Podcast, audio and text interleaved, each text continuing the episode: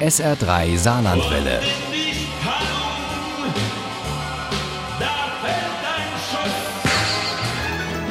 Der Krimi-Tipp. Im SR3 Krimi-Tipp gibt es heute wieder was aus unserer SR3 Grazelates-Reihe. Einen Krimi zum Abschalten, also Sie sich, nicht das Radio, amüsieren und eintauchen und auch einen für die Reise im Kopf. Mit Der Gin des Lebens von Carsten Sebastian Henn geht es vom Fuße des Schwarzwalds bis nach Plymouth in Südengland. Und Uli Wagner verspricht, dass das eine sehr vergnügliche Reise wird. Carsten Sebastian Henn ist anerkannter Restaurantkritiker, Barista und studierter Önologe. Er kennt sich also mit Wein aus. Kein Wunder also, dass seine Krimis kulinarische sind. Die Hauptfiguren im Neuesten sind Kathy Callahan und Benne Lerchenfeld. Er lebt am Fuße des Schwarzwaldes, hält sich mit Oldtimern über Wasser und handelt sich eine schwere Abfuhr ein, als er seiner Freundin einen Heiratsantrag macht. Du hast keine Zukunftsvision, keinen Ehrgeiz, nix. Sie lebt in Plymouth, hat nach dem Tod der Eltern Callahans Bed and Breakfast übernommen und entdeckt eines Morgens einen toten Obdachlosen vor ihrem Gartenhaus. Ihr Schrei zerschnitt die Welt wie eine Klinge.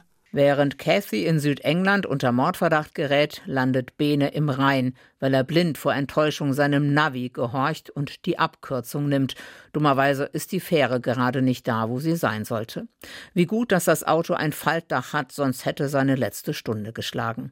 Und Bene hätte nie die Flasche Lerchenfels Number One Gin probiert, den sein Vater selbst destilliert und kurz vor seinem frühen Tod dem Jungen vermacht hat. Dieser Gin hatte ihm die Kindheit versaut.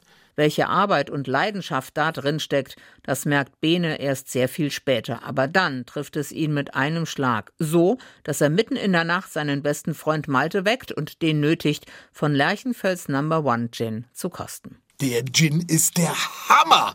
Malte schleppt Bene mitten in der Nacht zu Wilhelm, einem, also eigentlich dem Barkeeper in Freiburg. Und der kennt sich mit Gin wirklich aus. Ein Gin, der in allen Varianten seine Stärken ausspielt und sich trotzdem anpasst, wie der perfekte Tanzpartner. Das wäre ein Gin, mit dem man Gold scheffeln kann.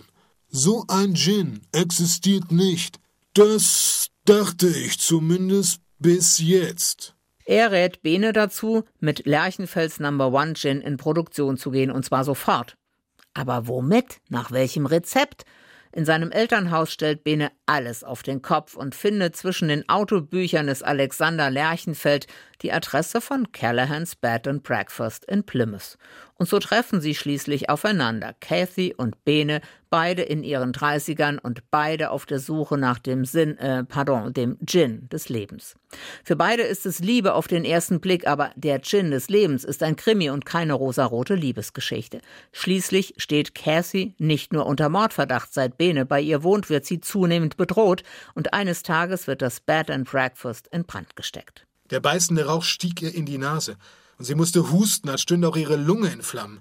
Sie würde nicht sterben wie ihre Eltern, das durfte sie ihnen nicht antun. Und dann macht ihr auch noch ihr Bruder zu schaffen. Der ist ein amtlich anerkannter Säufer und hält sich in besonderen Momenten für Sir Francis Drake und als solcher hält er sich auch öfters auf Drake's Island auf, jener kleinen Insel vor Plymouth, die jahrzehntelang militärisch genutzt wurde. Man musste sich durch die Pflanzen zwängen, dann stand man vor einer verrosteten Stahltür, an der gleich zwei Warnschilder hingen.